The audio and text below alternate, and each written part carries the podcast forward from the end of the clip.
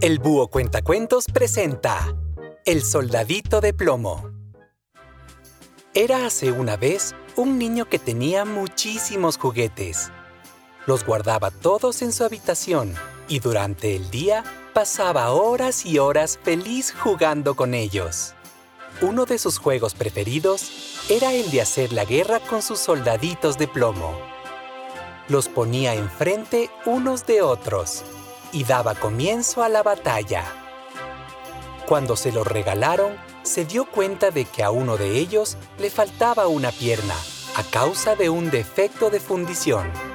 No obstante, mientras jugaba, colocaba siempre al soldadito mutilado en primera línea, delante de todos, incitándole a ser el más aguerrido.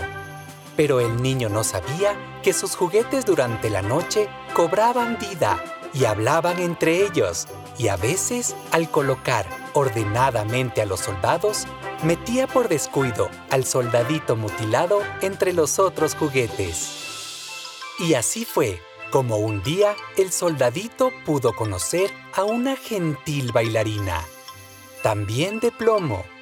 Entre los dos se estableció una corriente de simpatía y poco a poco Casi sin darse cuenta, el soldadito se enamoró de ella.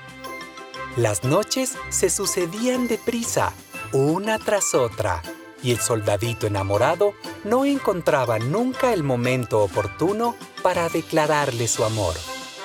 Cuando el niño lo dejaba en medio de los otros soldados durante una batalla, anhelaba que la bailarina se diera cuenta de su valor por la noche.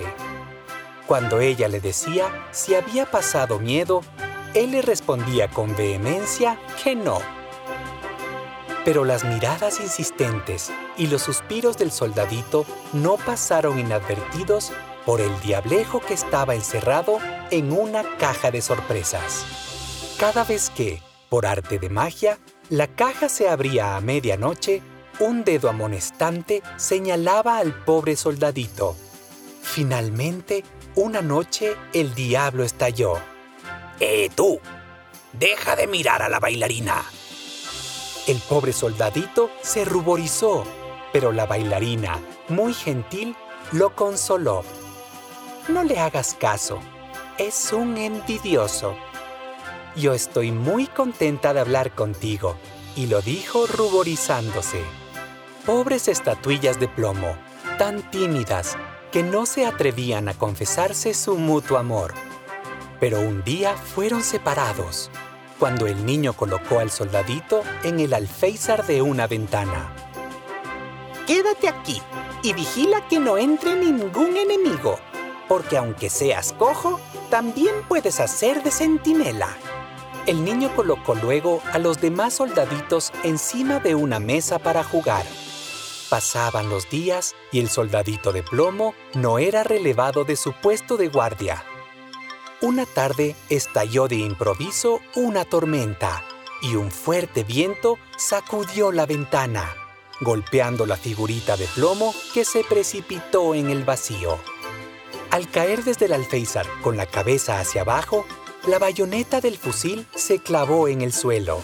El viento y la lluvia persistían, una borrasca de verdad.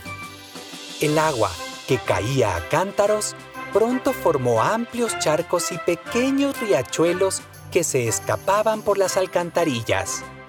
Una nube de muchachos aguardaba a que la lluvia amainara, cobijados en la puerta de una escuela cercana.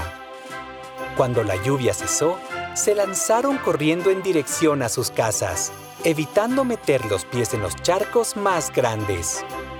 Dos muchachos se refugiaban de las últimas gotas que se escurrían de los tejados, caminando muy pegados a las paredes de los edificios. De repente vieron al soldadito de plomo clavado en tierra, chorreando agua. ¡Qué lástima que tenga una sola pierna! Si no, me lo hubiera llevado a casa, dijo uno. Mm, cojámoslo. Para algo servirá, dijo el otro y se lo metió en un bolsillo. Al otro lado de la calle descendía un riachuelo, el cual transportaba una barquita de papel que llegó hasta allí no se sabe cómo. Pongámoslo encima y parecerá marinero, dijo el pequeño que lo había recogido. Así fue como el soldadito de plomo se convirtió en un navegante. El agua vertiginosa del riachuelo era engullida por la alcantarilla, que se tragó también a la barquita. En el canal subterráneo, el nivel de las aguas turbias era alto. Enormes ratas, cuyos dientes rechinaban, vieron cómo pasaba por delante de ellas el insólito marinero encima de la barquita zozobrante. Pero hacía falta más que unas míseras ratas para asustarlo.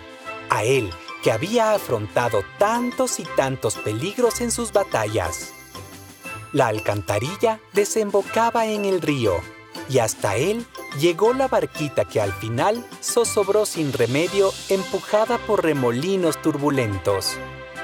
Después del naufragio, el soldadito de plomo creyó que su fin estaba próximo, al hundirse en las profundidades del agua. Miles de pensamientos cruzaron entonces por su mente, pero sobre todo, había uno que le angustiaba más que ningún otro. Era el de no volver a ver jamás a su bailarina.